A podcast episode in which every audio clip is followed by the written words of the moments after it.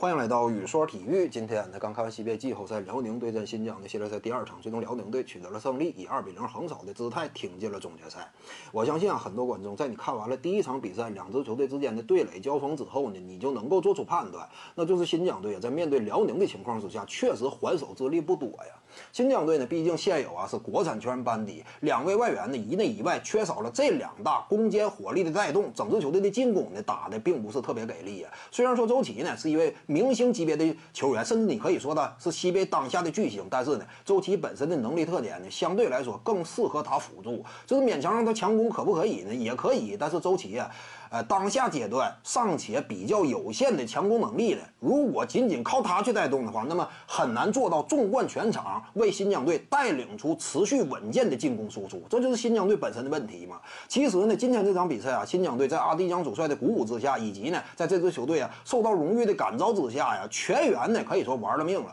整支球队呢，包括角色班底在内，发挥的可圈可点呢。尤其呢，呃，比如说这个年轻小将麒麟，在赛场之上攻守两端一如既往，第一节打到第四节都非常费勇啊。但是呢，纵然如此，也难以掩盖新疆队本身这样一种强攻点不足的，呃，这样一种劣势与硬伤。面对辽宁呢，可以说两者之间一对比啊，那就是发现啊，差距确实是非常明显。因为我们清楚辽宁队这块啊，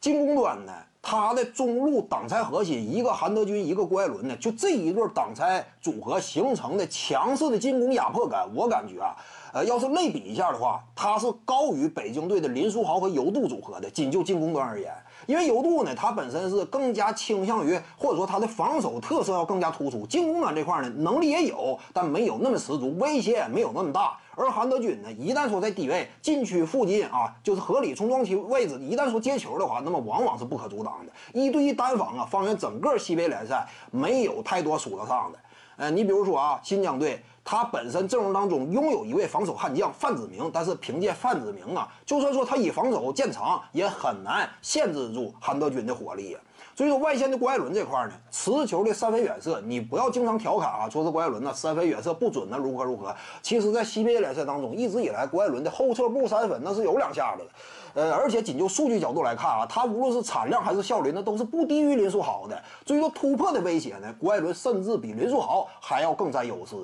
林书豪的优势可能说更加体现在他持球之后啊，挡拆之后发现机会的能力，组织队友的能力。但是仅就突破而言，林书豪的篮下冲击、拉扯的对方空空间形成的传导球之之后的这样一种机会，相对来说，郭艾伦呢要是更加强力的。这就是辽宁队嘛，中路的挡拆组合几乎对方啊也是很难招架。除此之外呢，板凳席上坐镇的赵继伟，这个有点类似于什么感觉？有点降维打击的感觉。因为我们清楚赵继伟啊，甚至在男篮国家队当中也是拥有一定的打首发的资格的。这么一位优秀的球员，但是在辽宁队呃阵容框架之下呢？因为我们清楚，郭艾伦相应的他的进攻火力更猛，他适更适合作为一支争冠级别强队的首发控卫。因此呢，这个赵继伟啊，他在辽宁队内他打的是替补。那你要清楚啊，这是一种什么样的概念？这么优秀的一位球员统领替补席，那么整个场上显露出来的价值啊，尤其面对新疆队，他本身的外线核心持球人呐，就相对薄弱的情况之下，能够用的持球点本身就不多的情况之下，双方球的运转的流畅程度，对于比赛的把控能力，那就更加一目了然了。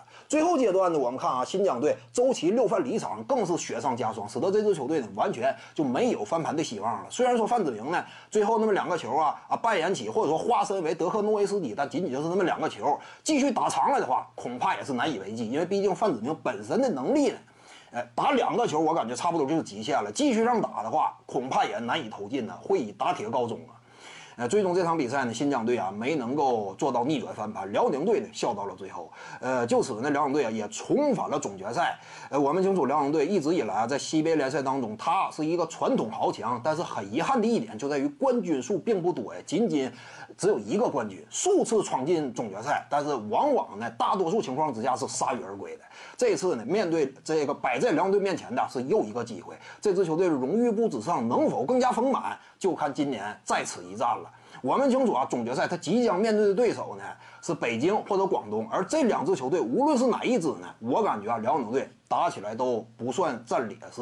或者说起码我是有争冠的能力的，双方之间没有那么悬殊。呃，广东队虽然强，一旦说易建联复出之后呢，这支球队啊肯定也会展现出那样一种卫冕冠军级别的锋芒。但是辽宁呢，当下的状态我们看到，韩德君、郭艾伦呢，几乎都处在巅峰状态。OJ 梅奥呢，明显能够感受到，他也是一个绝对合格的准一线，起码是这个级别的外援。那么三叉戟的这样一种进攻火力，以及在季后赛当中辽宁队一直以来贯彻执行的顽强的防守作风，那么我相信，就算说面对广东，不见得占劣势，双方之间起码是可以争一下的。所以说面对北京呢，那情况就另算。我感觉啊，辽宁如果说遇到北京的话，赢面肯定会更大一些。